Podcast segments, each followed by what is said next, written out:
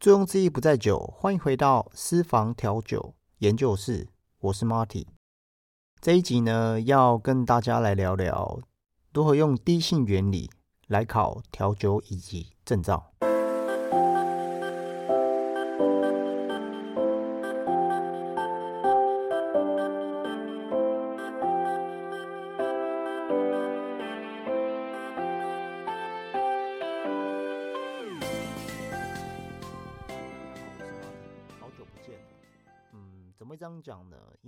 在第二季的节目，也就是差不多我的十二集到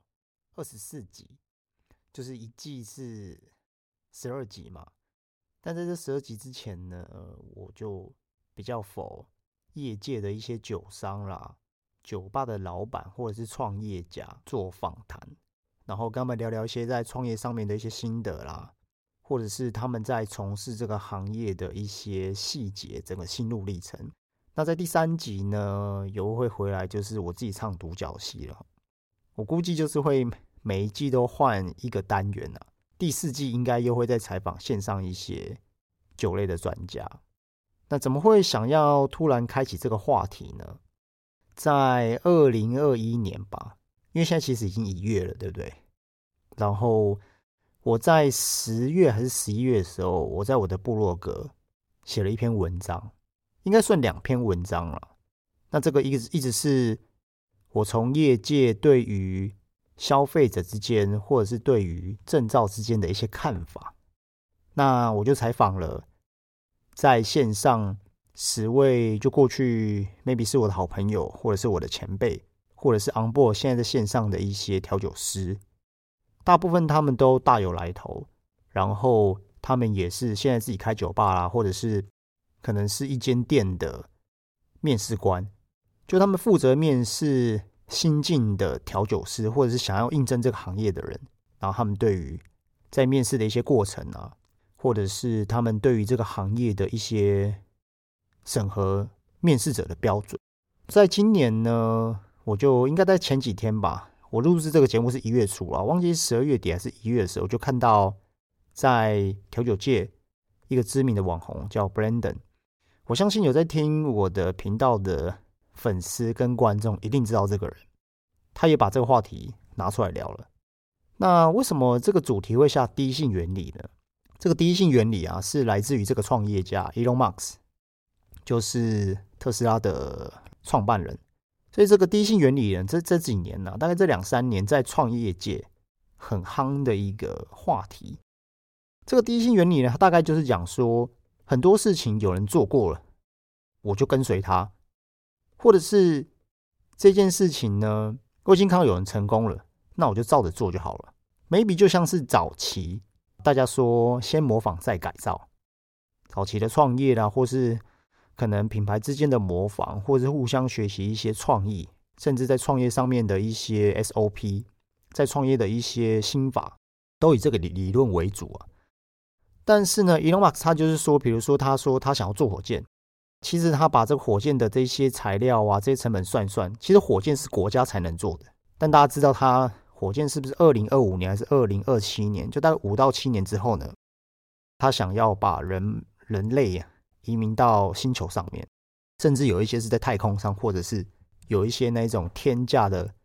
旅行呢，是在外太空。大家可以上网 Google 一下这样资讯哦。讲回第一性原理呢，其实它的意思就是说，通常人们他在寻找一件事事情，或是在追求一个真相的时候，它是一层一层一层把表面的这个花蕾剥开了之后，才会看到这个花蕾。当想要把这件事情做回原样的时候呢，又把这个花蕾包装一层一层，把它剥上去。所以看待一件事情的本质，就是以物理学，就是我们眼睛看到这个花蕾，我这个花瓣就是一层一层剥开，所以我看在我才看到花蕾，就是以物理性为主。但是它讲求的是很多事情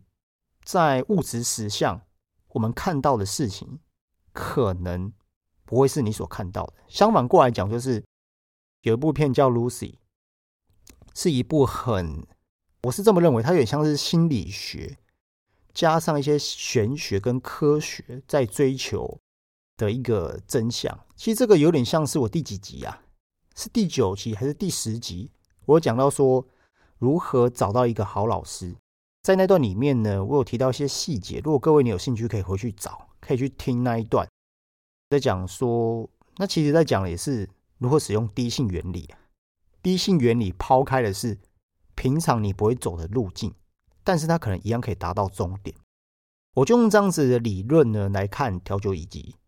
如果说你对于这个相关的话题你有兴趣，我也建议你可以到 YouTube，好去 YouTube 看一下 Brandon，好，就这个调酒师这个网红，他比较以诙谐逗趣，因为那是他的风格嘛，他把一些调酒以及的一些题目啊。然后一些实际上运用的一些，它里面写的一些内容去做比对，到底适不适用在现在你想要从事调酒师这个行业的这个执照，他到底有没有这个资格？那我在我的文章 blog 里面也有提到几点，如果你有兴趣的话，可以来到私房调酒研究室。你其实，在 Google 打，我现在发现我的文章大概快二十篇呐，其实不多，我就慢慢累积我的兴趣，然后把我所学到的当成写日记一样，哎，将来。忘记有没有可以把我的这个网站呢当成是一个啊调酒师实战手册的一个记录？那我在里面呢提到一些比较细节的东西，是我对于现在证照还有业界跟学界的一些看法。不过讲到低性原理啊，我就认为说为什么会想要考证照？因为无论是我的粉丝，或者是我在社团里面对于调酒这一块有兴趣的人，无论是其实有一个部分是一些工程师啊，他们本身就有一些兴趣爱好嘛，第二专长，有些工程师呢，他的调酒的这个知识啊，对于威士忌的这些知识啊，其实不输于调酒师，就是他们也蛮专业的。然后啊，对于这一块啊，味蕾这一块，其实也也，我觉得也算是，然后常常会去跑酒吧，所以我觉得算是很优质的一群啊调酒素人。讲到第七原理呢，我们回过头来讲哦，第七原理就是为什么想要考证照，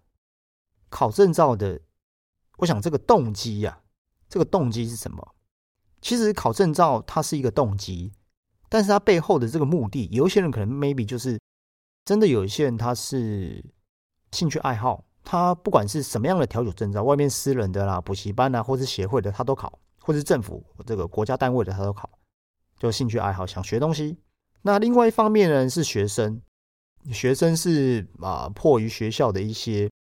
比较填鸭式的教学，我想这个填鸭式教学可能已经有一点点慢慢不符合将来这些新兴学子们他们要出社会真的可以运用到。但但这个话题有点太深了啦，有机会的话我们后面再聊。其实我之前都一直想要聊这一块。另外一块呢，我觉得比较重要是我们今天想要谈到的是，如果你想要靠调酒以及证照，然后进入到业界，就想说，哎。我有这张证照，那我进到业界是不是被加分？我是不是对于这个行业我更了解？基本上呢，就像 Brandon 讲的，几乎百分之九十就用不到。所以这个第一性原理讲就是，是不是别人考证照，别人跟你说这个证照可以怎么样，你就去考呢？我以前在餐饮科。读书的时候，我在第一集是其实我有自我介绍嘛，因为第一集不知道做什么，所以就想说，哎，那第一集来自我介绍一下好了。哎，你凭什么可以开这个平台？你是谁啊？你凭什么可以讲调酒？所以那个时候我就在第一集自我介绍。所以呢，那当时我对于这个产业不是很了解，但是对于这个产业一直有兴趣嘛，不爱读书嘛，就想说，哎，好，那有一张证照，我将来是不是出社会？当然这是十年前的事了，是不是我有证照之后呢？我要投入到餐饮业，我要投入到酒吧这个产业的时候呢，我可以更快接轨，更快上手。但我出了社会之后，发现说证照里面教的已经是非常过时。这个非常过时呢，有一点点像是早期台湾那个年代，应该还没有所谓的。我是不是在前两三集我有访问到小宝？小宝他也是在这个行业的前辈，他就讲到台湾那种早期比较 local、比较纯 local 那些历史，当时都是用一些啊，可能 maybe 是。啊，颜色色素很重的糖浆啦，然后可能用这种很俗气、很怂的这种调酒棒，调酒棒上面还有一只鸟，然后调酒棒可能是那种浅粉色的、浅蓝色的那种调酒棒，塑胶的。但在那个年代，可能还在用一些这种蛋糕，这种颜色很深、很深、很色素的樱桃。Maybe 调酒证照有点像是那个年代，没错，在那个年代，它有一些规范，或者在学科里面有一些东西是经典，经典就不变嘛。什么叫经典？就是人一定要穿衣服嘛，你不可能说你今天脱光衣服走在街上，一定要穿衣服。但是穿的是什么样的衣服？除了万圣节以外，你应该不会穿一些清朝的衣服走在路上嘛？有点像这样的概念，衣服还是要穿，没错。但是我们现在都穿 T 恤啊，穿毛衣、穿衬衫，你不可能穿一个唐装走在路上吧？这就是我想要讲的概念。所以别人说什么你就做什么，别人有做过你就跟着做。在创业的某一些领域跟角度来说，这不一定是正确的。在调酒证照这件事情也是一样。这一些东西呢，没错，前人走过了，甚至是在那个年代，他没有他的这些术科有一些东西，他是没有翻新的。它可能是十年前、二十年前在这种老式饭店、老式酒吧里面的一些规则，但是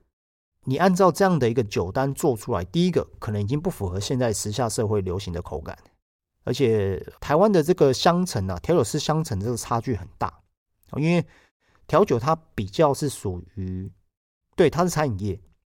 但它也比较属于是娱乐产业，可能有酒啦，有很多的东西在里面，比如说像是社交。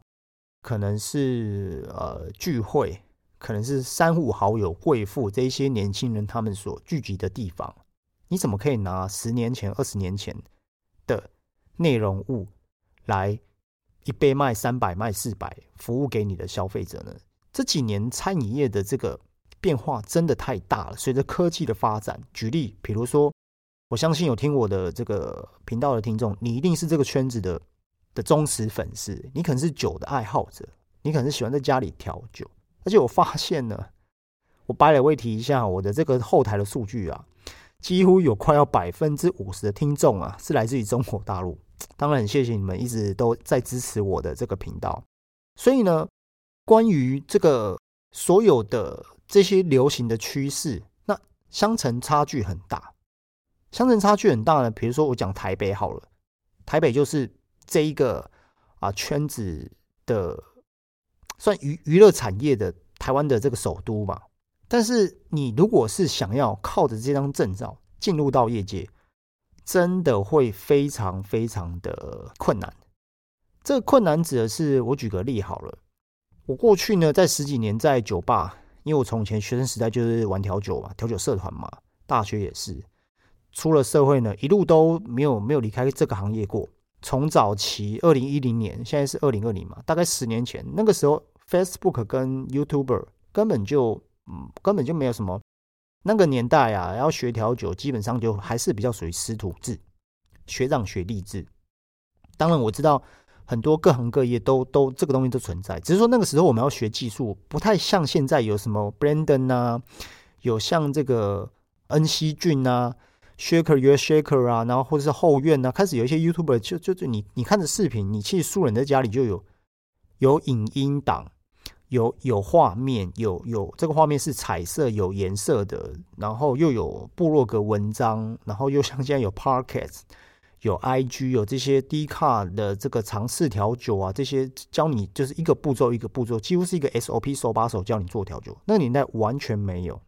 所以那年代就是稍微比较比较保守一点，所以那时那个年代要学技术，那个时候啊，其实也不像现在这么多林林总总的这些琴酒啊，这么多的来自于四面八方的酒商会 sponsor，然后看到台湾的市场调酒的市场、威士忌的市场、烈酒的市场这么的蓬勃，投资了很多的课程、免费的课程，让这一些店家的业主，甚至是你可能是威士忌的高档 VIP，你一年消费多少，maybe 就是会。有一些国外的这些酿酒师来帮你上课，那个年代真的是没有这样的资源。这十年变化太快了，尤其像是 Four Play 的 Alan，他也最近也下了很多广告做线上的课程。Brandon 之前做了线上的课程，这十年我很难形容我看待这整个市场的变化。但你要想哦，这十年的变化这么快，为什么调酒以及的内容却没有跟上这个时代？那你去考这些十几二十年前的证照，可是你你面对的是。变化这么快的业界，然后这个消费者的胃口，就是胃口这么大的消费者，这件事情不是有一点不符合整个你要投入这个产业的核心价值吗？所以这点是很可惜的。以前我在这十几年在这整个产业，我就讲我的例子。以前呢，其实我们在这个产业啊，要进入到调酒师，其实不外乎就几个选择。第一个就是一零四，但是一零四它其实是摆在最后面的啊，可能 maybe 是下下策。当然，当然你说外场的服务生这些其实都还好，只是说因为调酒师，尤其是以前我待的待的酒吧都是调酒一杯卖四百四百五的，当然就比较没有办法用一零四嘛，除非这个人他他的一零四前面是有很多的经验跟履历，不然我们以前都是找我们自己的学弟妹认识的人。技术的传承面多多少少多半还是有有有这个区块存在，因为信任嘛。甚至以前我们都找餐饮科的学弟妹，对你没有经验，你读过餐饮科，但是以前我们在学校我们熟识，我了解你的个性，我们在工作上面起来可能会比较比较有默契。那会不会使用外面的人？会啊，他可能带过其他店家，经过其他的店家的推荐转介绍过来，通常比较不会用一张白纸。唯一只有这种可能，就这个人他很选，他在面试的时候他态度很好。所以你可以去看，我访问了在业界十位的调酒师，他们大部分也提到说，没经验没关系，但是你态度要良好，态度是最正确，你肯学。现在呢的时代真的不太一样了，那啊，现在的八年级生、九年级生肯学的还是有，只是说酒吧跟这个啊店家越来越多，不像我们那个年代，就是要学东西会比较比较巴结一点，因为东西不好学嘛，因为现在的这个。延展延展性真的太广了，他做不开心他就走了。很多以前这种学长学制，你就要挨着骂嘛，然后或者是嗯比较比较比较呃，就是对。其实但但是在那个年代，我其实，在那个年代也是很正常了。哦，当然那可能一些可能以前我们学学美法的啦，学修汽车，其实也就是在那个年代发生那样的事情是再正常不过了。但是现在可能真的变化太快了。所以呢，就到面试的人很多，他手上是有无论是调酒乙级证照或是丙级证照，但是他对于这个产业的知识几乎接近零。所以我想，应该要做的是，让这个产业更好的话，应该是要从调酒以及这里面的一些内容去做修正。由谁来修正呢？希望不要是学界的人，希望不要是学校的老师，应该要找这些线上。他们这个理论是这样子哈，就是说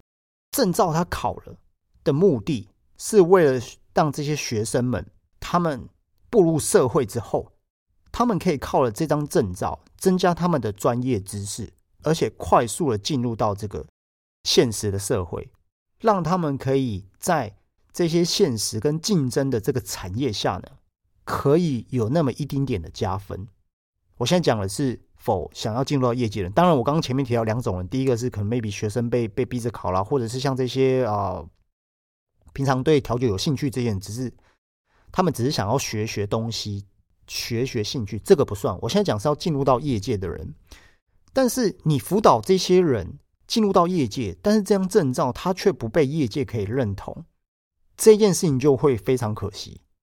你想哦，你的证照是要辅导这些人进入到业界，但是你这张证照内容却不符合他可以在业界上、业界里面换来薪水，或者是这现在口味挑剔的消费者，这件事情就会很矛盾。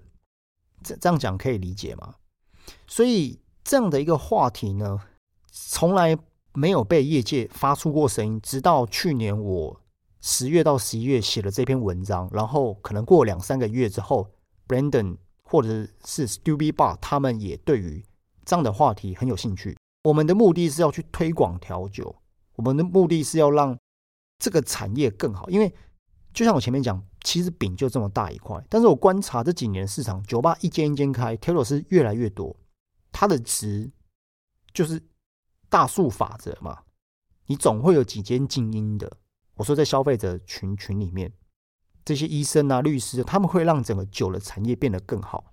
大家知道烟跟酒啊，这个税啊，政府是抽的很重。相同，它带的，它带进来的是整个产业链的滚动。还有这几年，也是大概这一期，这也是一两年，台湾有很多这种自家酒酒厂。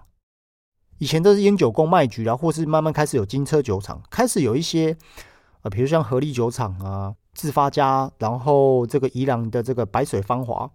这些都是对于这个产业相当有热忱的人，他们自己建了一个小酒厂，做了一些不一样品牌的琴酒啦、番薯酒啦，甚至一些中式白酒、地瓜酒，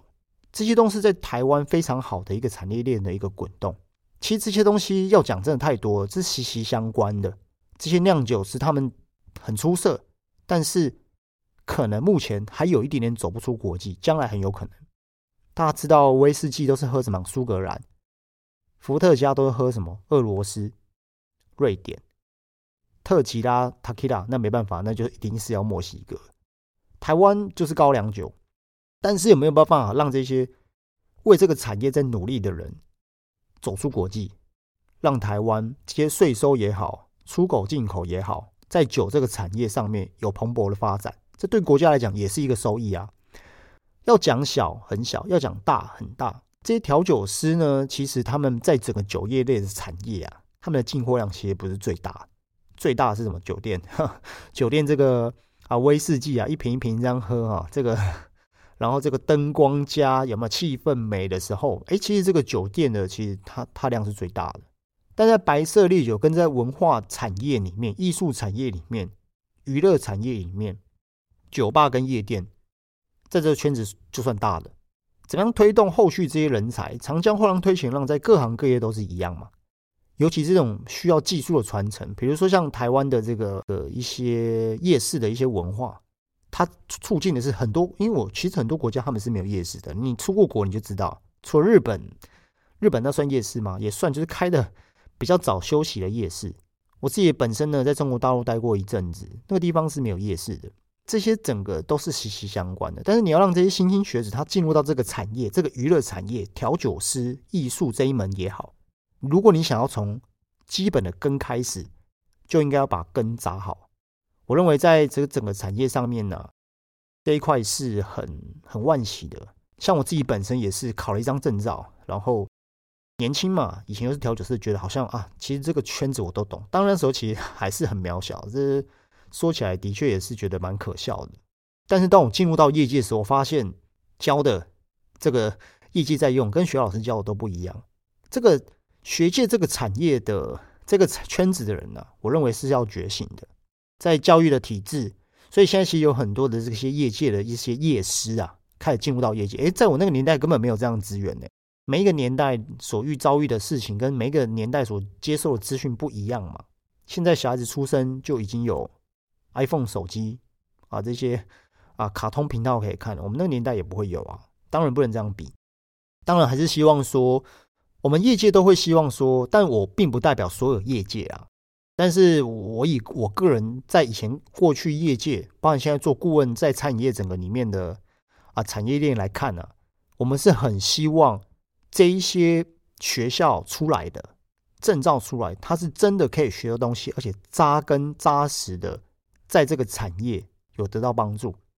为什么？因为对我们这些业者来说啊，对我们这些在业界人来讲，我其实国家已经帮你训练好了，或者在学校真的帮你扎根训练好了。当然你来，我可以跟你，我愿意给你更高的配啊，因为我不用，我不用重新训练你嘛。如果你今天转行，然后你今天在资讯业、在金融业，你今天来，那当然可能。又是大学生毕业啊，当然你在那个产业，可能你的薪水起薪会稍微比较高一点。哦，虽然说现在劳工跟薪资问题在台湾也还是很大，但是我当然希望说你来已经不是一张白纸的，而且你所学到的知识是正确的，我就会省很多的教育训练的成本。教育训练也要成本呢。你来上班，maybe 有几天来上班，我帮你做教训你是不用服务客人的，我要帮你做英文的训练，我要教你最基础的调酒的技术。这个时间是我在以以国家以劳基法来讲，你有上班，我在讲，你来学东西，我还要给你钱呢。我们以前也是这样子啊。好，这这这是比较正统的公司啊。所以，当我们希望说，在整个产业链其实是会会会更好的。这一集呢，就跟大家来聊聊，就是我自己对于调酒以及这个看法。其实我在 blog 里面也已经写到了。然后之前在小木老师，我请了一个餐饮科老师来聊这个节目的对谈，也有提到。但是因为看到哎，最近这个话题有被关注到，所以我就补充了一下我对于这个产业看法。如果你对这个产业有兴趣，你对于调酒的这个话题，然后对于证照呢，嗯，有有一些这个啊不一样看法，欢迎你呢在我的 Parket 的节目下面留言。我自己有 Parket 的节目，然后我也写了部落格，你只要打私房调酒研究室啊，就可以看到我的部落格，或者是我自己有经营 IG，你可以在 IG 呢来问我问题，跟我互动。最后呢，来介绍一下我的好朋友的一个 podcast，那他本身呢不是做调酒的，他的节目呢叫 Also Money。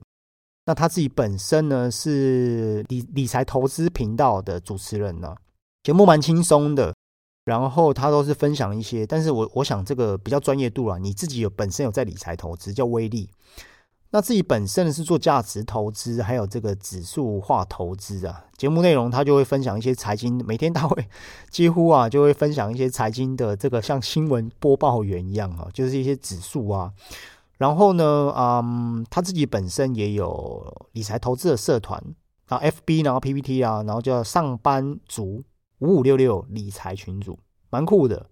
嗯，推荐一下，我觉得有在做理财投资的，可以听听看他的节目。那我们这一集呢，就到这里了。对了，啊，今年呢，我会有一系列啊，我的频道、我的平台的一些啊规划会更有趣。然后啊，过年后呢，会有个惊喜要跟大家一起来分享。呃，下集再聊吧。下一集会聊聊我今年所在我频道跟个人品牌的一些计划。那我们就下期见喽，拜拜。